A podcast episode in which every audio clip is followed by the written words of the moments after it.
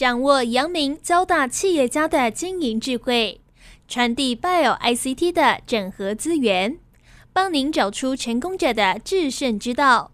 阳明交大帮帮忙，要帮大家的忙。欢迎收听由林宏文所主持的阳明交大帮帮忙。各位听众朋友，大家好，欢迎收听环宇电台阳明交大帮帮忙节目。我是主持人林宏文，我想今天呢要为听众朋友介绍一位很特别，我想甚至有一点传奇的人物了哦。他是从黑手铁道员到博士处长哦，他是前台铁管理局机务处长宋宏康宋先生哦。那他现在同时也是北科大的智慧铁道联合技术研究中心的兼任研究员。那他也教课，他也负责台湾很多在这个铁路交通等等领域哦非常重要的计划。我觉得尤其是台铁的改革。哈，他是一个核心人物了，所以我们今天呢要邀请宋宏康宋学长，他是之前交大运输物流专班的一个毕业校友，那我们要请他来跟我们分享。包括他在台铁工作呢，从黑手铁道员到博士处长哈这段历程，那他也到法国去进修过。他同时呢，也在普悠玛二零一八年出事以后，那他在二零一九年接任机务处长哦，做了非常多的改革哦。那各位现在常常看到的明日号跟蓝皮解忧号哦，其实都是从他的手中推出的哦。那我想他是做了非常多的事了，所以我们先来邀请前台铁管理局机务处长宋洪刚跟听众朋友先打一个招呼。各位听众朋友，大家好，是欢迎宋学长来上我们节目哈。那宋学长现在应该是两年前从台铁退休哈，但是现在呢退而不休呢，还是做了很多事了哈。那其实都是跟台湾铁路交通非常相关的一些重要的建设计划，这样是不是？先请宋学长先来跟我们稍微回顾一下，把时间拉远一点哈。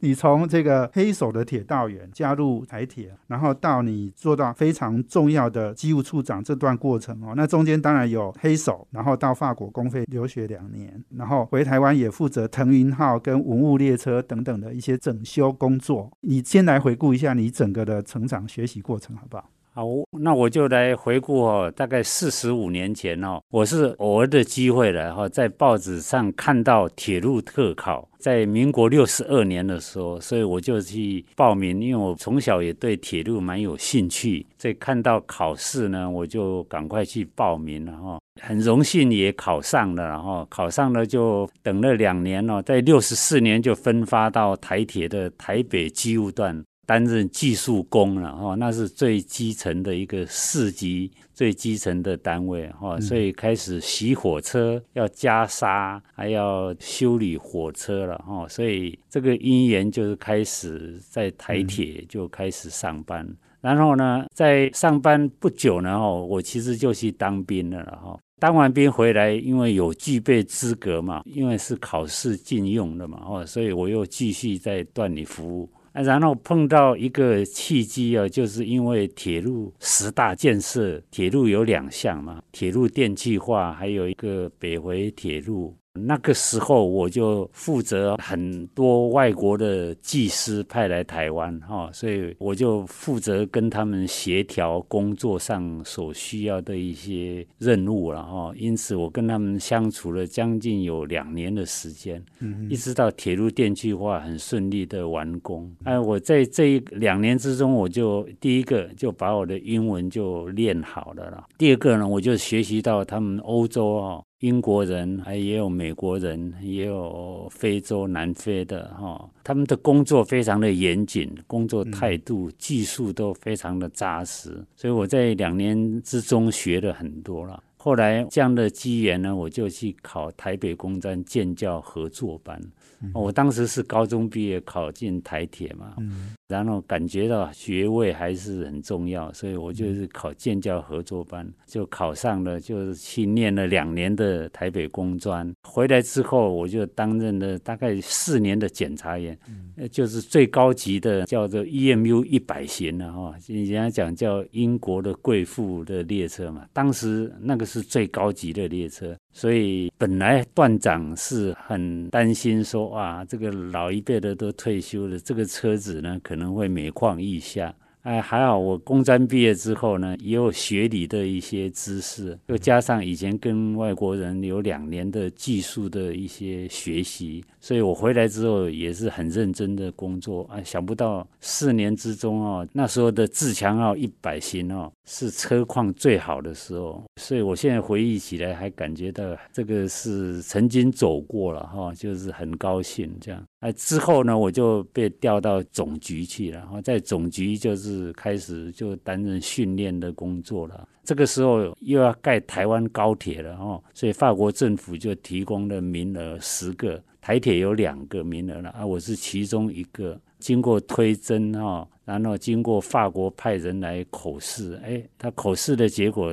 因为我英文跟外国人已经工作了两年的经验了，而且专业方面我也都行哈，所以法国人马上就录取我。对，所以我们一起到法国的那个时候呢，我是以工专同等学历去。其实我们一起去的全部都成大研究所、交大研究所、清大研究所，学历都非常好。都是国内顶尖的哈，所以我们去法国就是在分发在法国铁路开始上班，也是经过了两年很扎实的一些训练哈。法国人做事也是非常的严谨哈，所以在那边度过了很辛苦了。有很多人说啊，你去法国很浪漫，其实我去法国，呃，浪漫之余啊，当然非常的辛苦。所以您法文也是有学好再去的。对，我们要去法国之前哦。他法国外交部哦，因为这是两国之间的技术合作案，所以他就把我们先送到师范大学的法语中心，全天候哦学了半年了。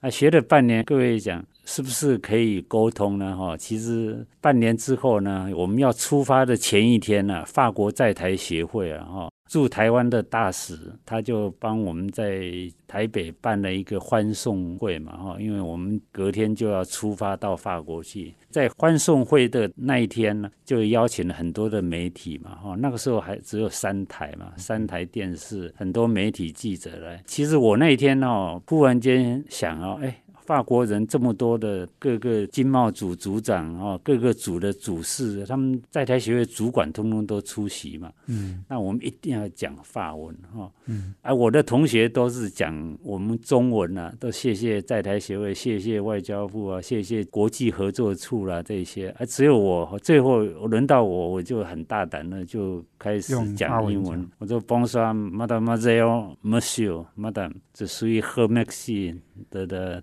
德佩的国别哈像嗯的台湾的方式哦，所以我也学过一点法文，我知道你讲什么。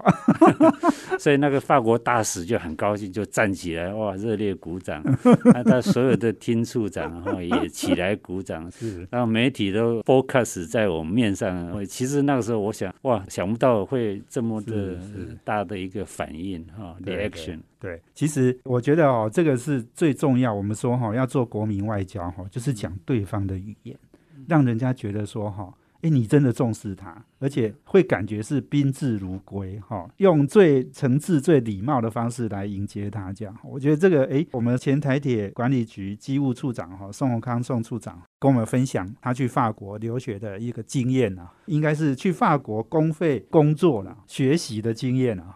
等一下呢，我们再休息一下，再请宋宏康学长哦继续来跟我们分享。我们休息一下，等下回来。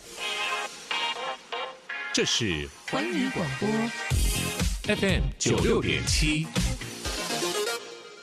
欢迎回到环宇电台阳明交大帮帮忙节目，我是主持人林宏文。我们这节目在每周三晚上七点到八点播出。我们在 Pocket 上面呢，我们也有节目上架哦，大家可以直接 download 下来分享。那我们今天邀请的贵宾是前台铁管理局机务处长宋宏康。那他现在呢，也是在北科大哈有任教，也有在这个智慧铁道联合技术中心担任兼任研究员哦。那宋学长，你刚刚提到哦，去法国公费应该是派去学习，是取经的这两年哈，你跟我们分享一下。你刚刚讲到你是在法国铁路公司嘛？不过法国铁路公司一定是国营的，我想基本上跟台铁的情况应该很像，都是国营的，只是它已经公司化了。哎，你那时候去其实已经是二三十年前的事情了哈，他们很早就公司化，可是我们的台铁一直都还没有公司化，所以有没有公司化其实是有差的，然后。那你要不要跟我们来分享一下你在法国的经验？你学到了什么？好，那个我是在一九九三年到一九九五年了，就是八十二年到八十四年在法国了哈，所以他那个时候已经是法国国营铁路公司了哈，它的名字叫 SNCF，叫做 Société Nationale Chemin de Fer，这是他公司的名字，就是意思是。国营，但是是公司化了哈，所以我们去的时候啊，还发生一点很有趣的事情。因为我那时候出国两年嘛。好歹要做一套比较衬头的西装嘛，哈，金扣子啊。就我站在巴黎的里昂车站，因为他们外交部的人要带我们去，还要再进修半年的科技法语啊。所以在里昂车站等车的时候，因为我是哇，看到高速铁路非常有兴趣，我是铁路的嘛，哎，我在月台上走来走去一直看呢，所以哎，怎么后面有一票老发跟在我后面呢？结果他就说，以为我是列车。长了，所以要来跟我补票 啊！那我那些其他的成员有台电、中油的啊，还有。台北捷运的，他们就很有气，他要跟他收票嘛。我看到宋学长你提供给我你演讲的讲义的照片哈，你当年去法国，人是瘦瘦，然后很帅，好像就是像法国人的感觉。那个时候真的是很瘦，因为真的是非常辛苦啊。那个时候是已经又念了六个月的法语啊，在那边呢有一个叫 C 啦哦，就所有法国跟国外合作的学员哦，都必须要在那边念。半年经过测试合格，就分发到各个单位了。所以我在那边念了半年的法语啊，然后就接到法国铁路的人事主任就打电话来说，某天某夜啊，你到哪一个车站，我接你哈。那我就到迪荣了哈。到迪荣呢是一个很大的一个古都了哈，所以所有法国学铁路的人，他就会分发在那一个机务段去学习。所以那个段长就说：“哎，你是比照我们法国年轻的大学生一样哦，从今天开始就好好的来学习啊，然后把我安排铁路的维修了啊，一些保养，还有司机的驾驶训练啊这些。所以在那几乎待了一年了。那当然也常常要跟车出去啊，驾驶也是要开火车啦，也是要维修机电工啦，换引擎啦这些，也是做黑手。”的工作，但是他们法国人就感觉到，哎，我怎么样样都会哈？其实我在台湾已经做过很多，他以为是素人嘛，啊，所以很快就进入状况了。所以最后一年他就很高兴，然后他就颁证了一个证书给我了，说我具备有维修经理的资格了哈。所以是在法国。机务端的段长有开一个这样的证明给我，然后之后后来半年我就派到他的局本部设计科了。法国人对这个美感很重视哈，所以我在车辆设计科也待了半年哈，所以因此呢，我就是在有一些 DNA 就有学到法国的哈。对我回来之后，在维修车辆跟蓝皮解忧号，对蓝皮解忧号、明日号观光列车，还有这个最近的新购的 EMU 九百啊。所以为什么被称为史上最美的电联车就是这样哦？对，还有三千型的城际列车了。对对，其实钟讲你已经讲了你在法国的经验对台湾的一些启发了。事实上，你刚刚讲设计，然后美感这件事情，我想以前我们台湾的不要说台铁了，我们很多公务机关都不重视的哦。所以你其实你刚刚讲学习到那个美感设计，这个是很重要。另外，能不能也分享一下？你觉得在人员的训练、哈司机员的训练、维修啦，你刚刚讲的机务等等这些业务，你觉得法国做的怎么样？那他们可以给台湾什么启示？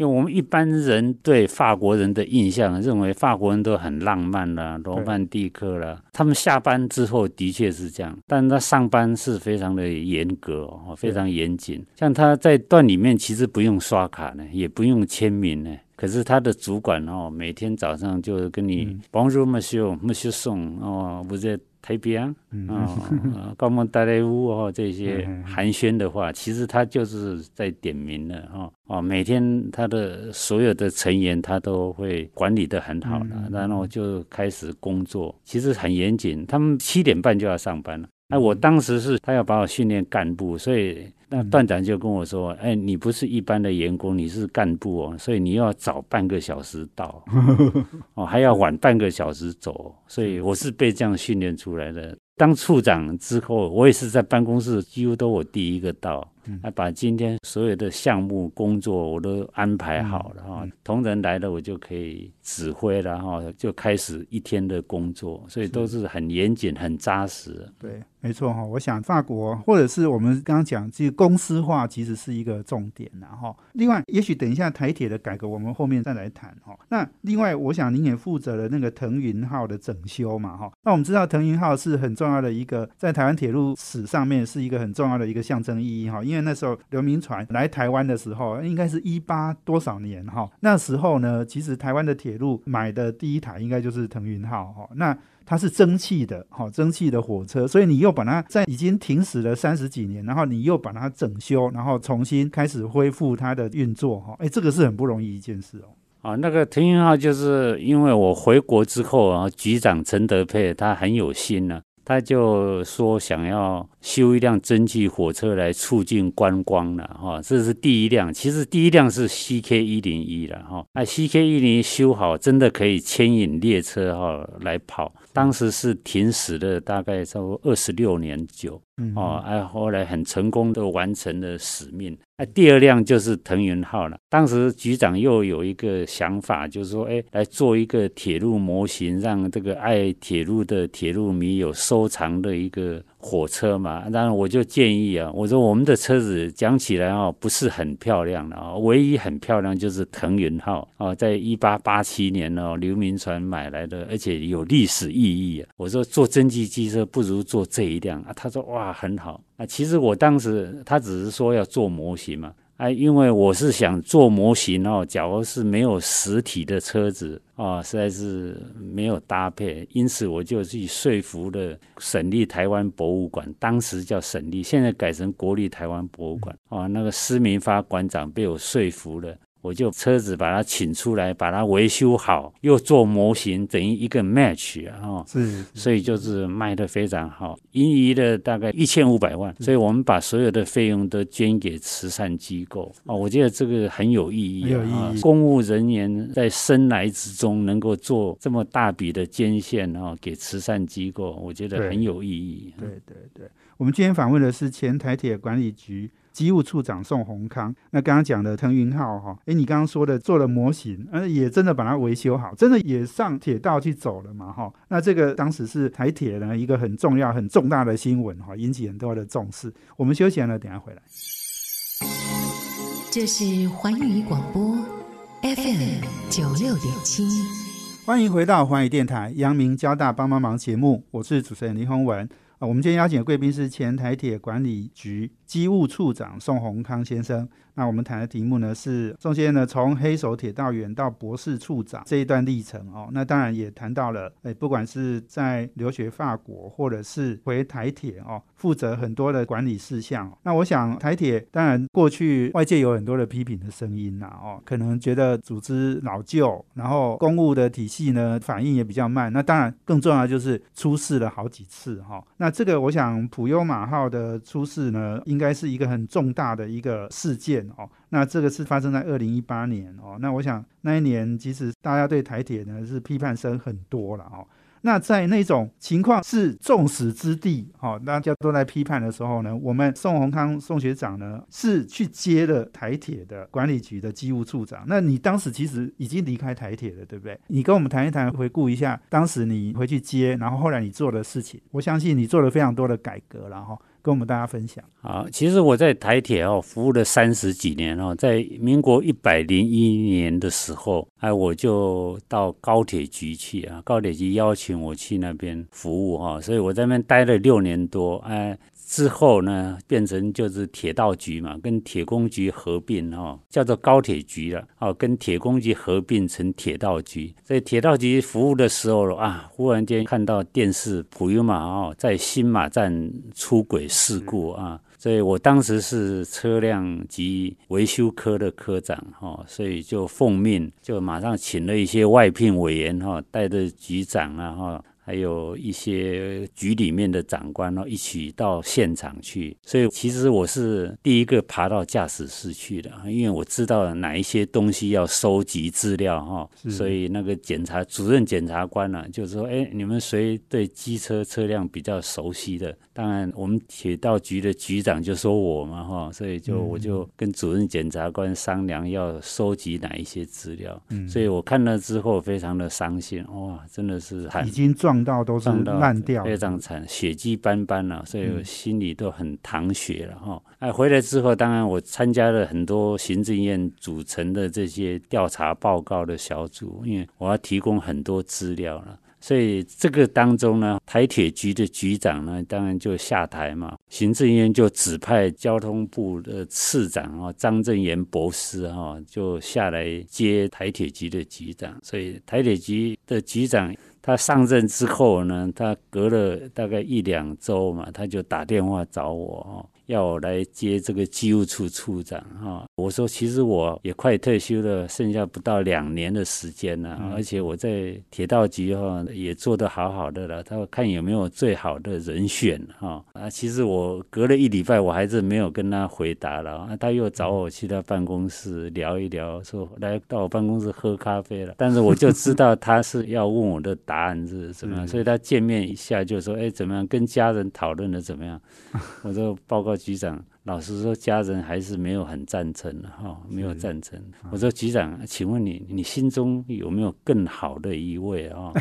其实啊，他就有一位哦。其实他又停顿一下，我听了，其实心里就蛮高兴的。但是接着下来，他说有一位，那一位就是你。所以我被他哦，等于是就是没有办法推卸了哈。那换句话说，我也是想啊，真的也看出当前的困难的情，因为我已经有参与调查嘛，所以我知道事故的原因的来龙去脉，所以我想哦，能够替台铁解决哈，这也是一个机会了哈。所以我回来之后还要从铁道局回到台铁，虽然接处长，但是啊，薪级还要降一级哦，所以等于是还要降薪来。嗯，其实一个月会少一些钱啊，但是我想啊，台铁以前培养我去法国了两年哈，嗯，还有又念工专的建教合作，我想这也是在退休前哈，赶快来给一个回馈的机会了，把事情做好最重要。因为我看到那个脑海里都呈现了那血。迹斑斑呐，哈，真的是觉得真的这个时候要出来了，我不出来谁出来？哈，所以有这样的一个想法，对，所以就答应了局长。是，所以你二零一九年回来接机务处长嘛，哈。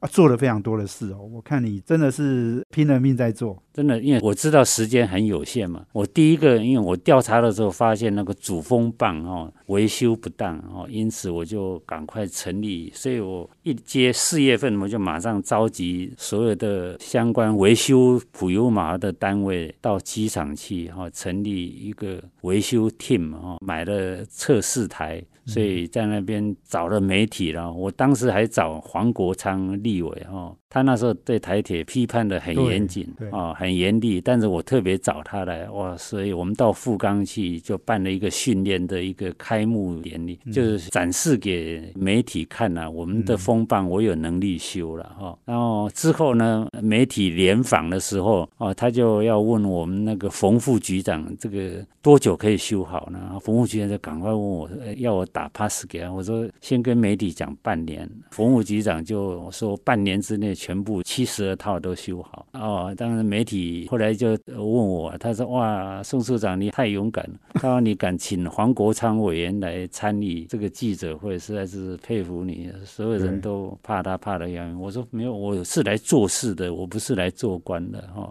啊，其实我的同仁当时就怀疑，他说啊，讲半年太短了嘛，哈，时间。我说没有，就是要做。我说外界都在看，我们现在明明知道主风棒一很大的问题，哈。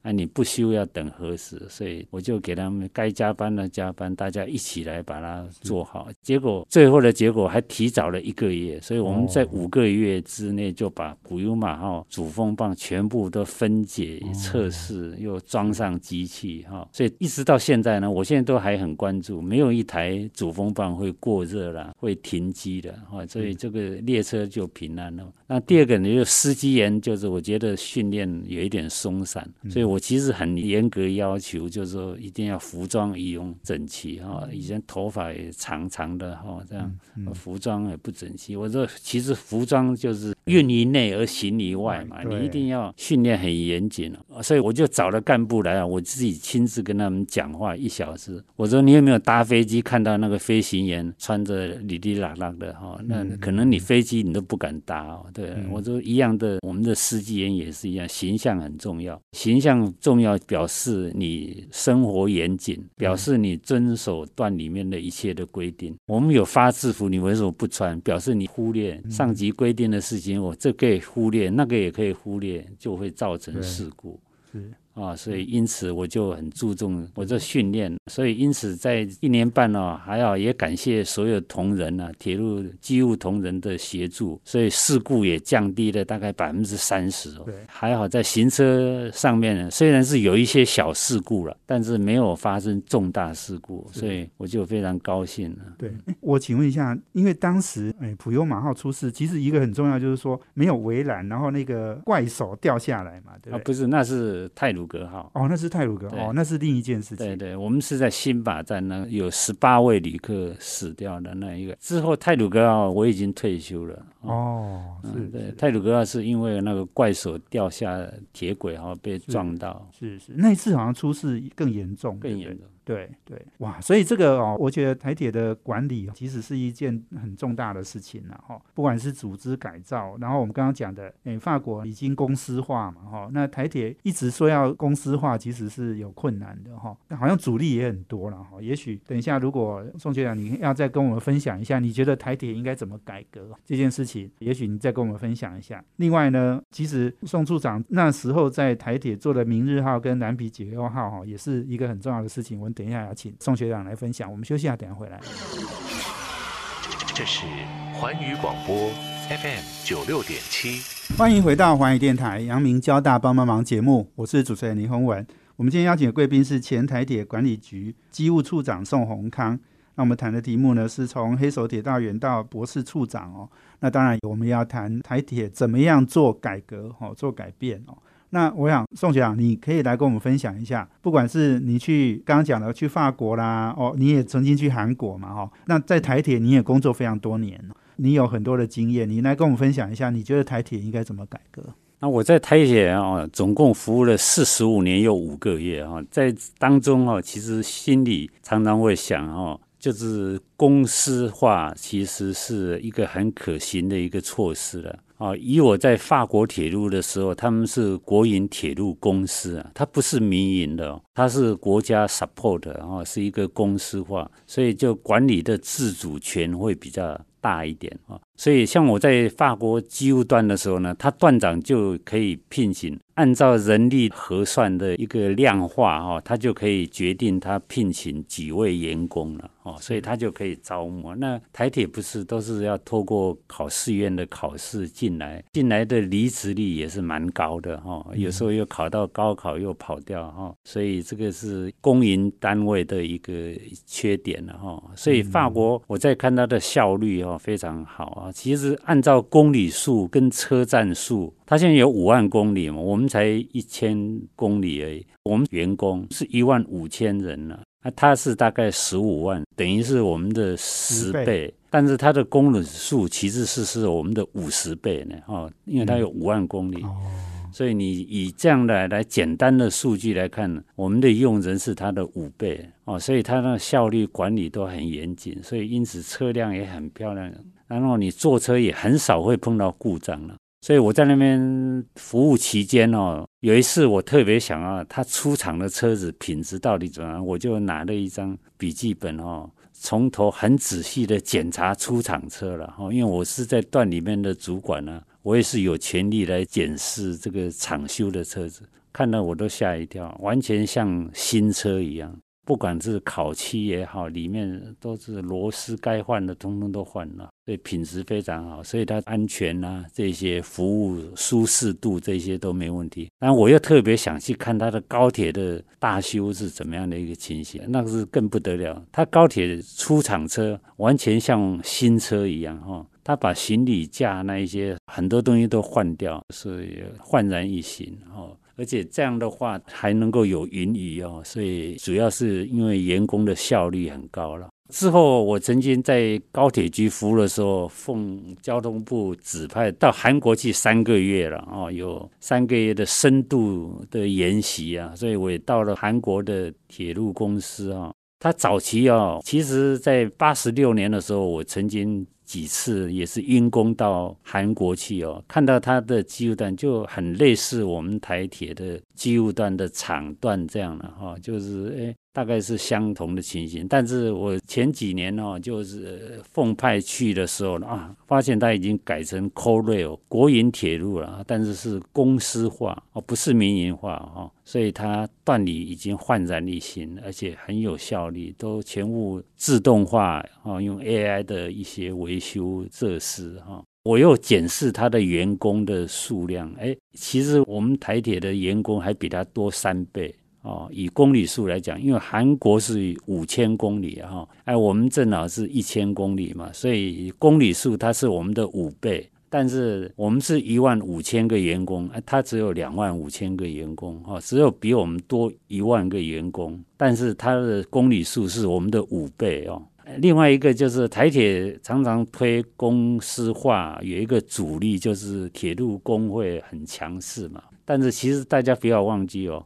韩国铁路工会更强势，他还会丢汽油汽油弹的啊！各位在电视上常常看到，但是这个政府要有原则了，哦，该做对的事情就要很勇敢的去做。我我想公司化应该是可行的。很多人担心的是民营化了，可能会民营公司会把这个铁路的资产把它卖掉了，把它转移了。其实公司化不会，它也完全不能动哈，它只是一个公营公司的一个形态来经营这个铁路哈。所以以我看到的韩国铁路、法国铁路来讲，员工的士气都很好啊。我也是跟他们交换意见呢。问问公司啊，哎，他说很好啊，我现在待遇比以前多了将近一倍，比那个公司化之前多一倍，对，薪水几乎多了一倍。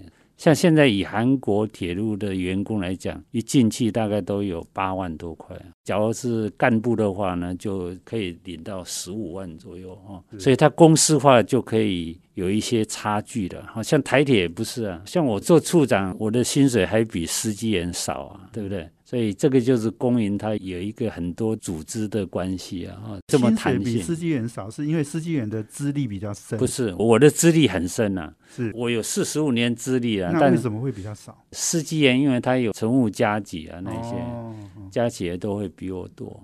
OK，处长只有领到处长的主管加级嘛，其他的底薪大家其实都是同一个门槛啊。当然，处长的职位是比较高了，哈，是领多一点。但是，假如是衡量差旅费的话，加起来我们是比司机员少很多。是是是，OK。所以这个台铁的问题，我想是很严重了，很需要有人有魄力哈去改革。不过，我想我们最后还是讲一个比较开心的事哈，就是处长，你那时候在台铁，你也推动了明日号跟南皮解忧号等等这些环岛之星观光列车等等哈。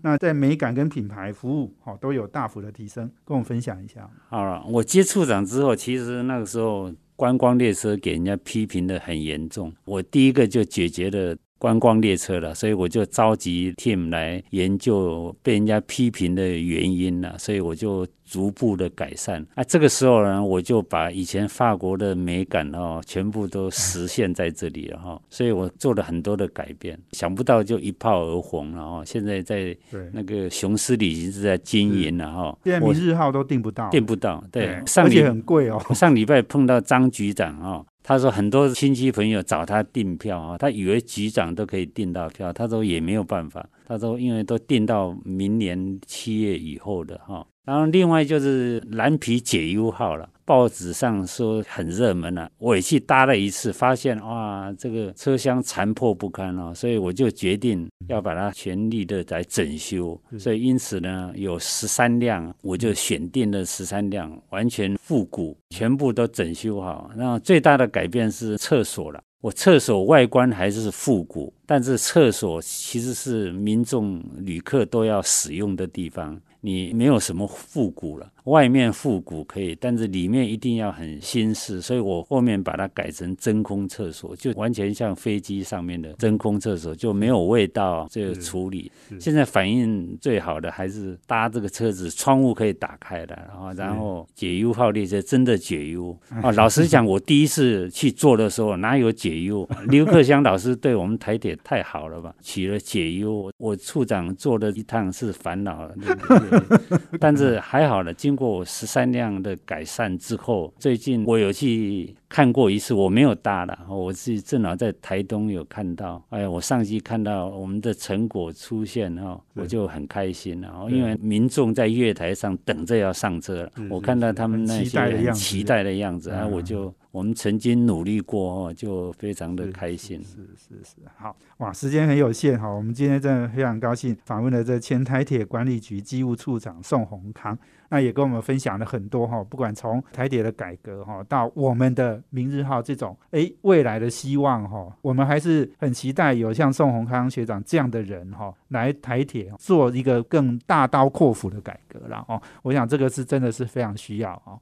所以今天非常谢谢我们宋宏康宋学长接受访问，谢谢。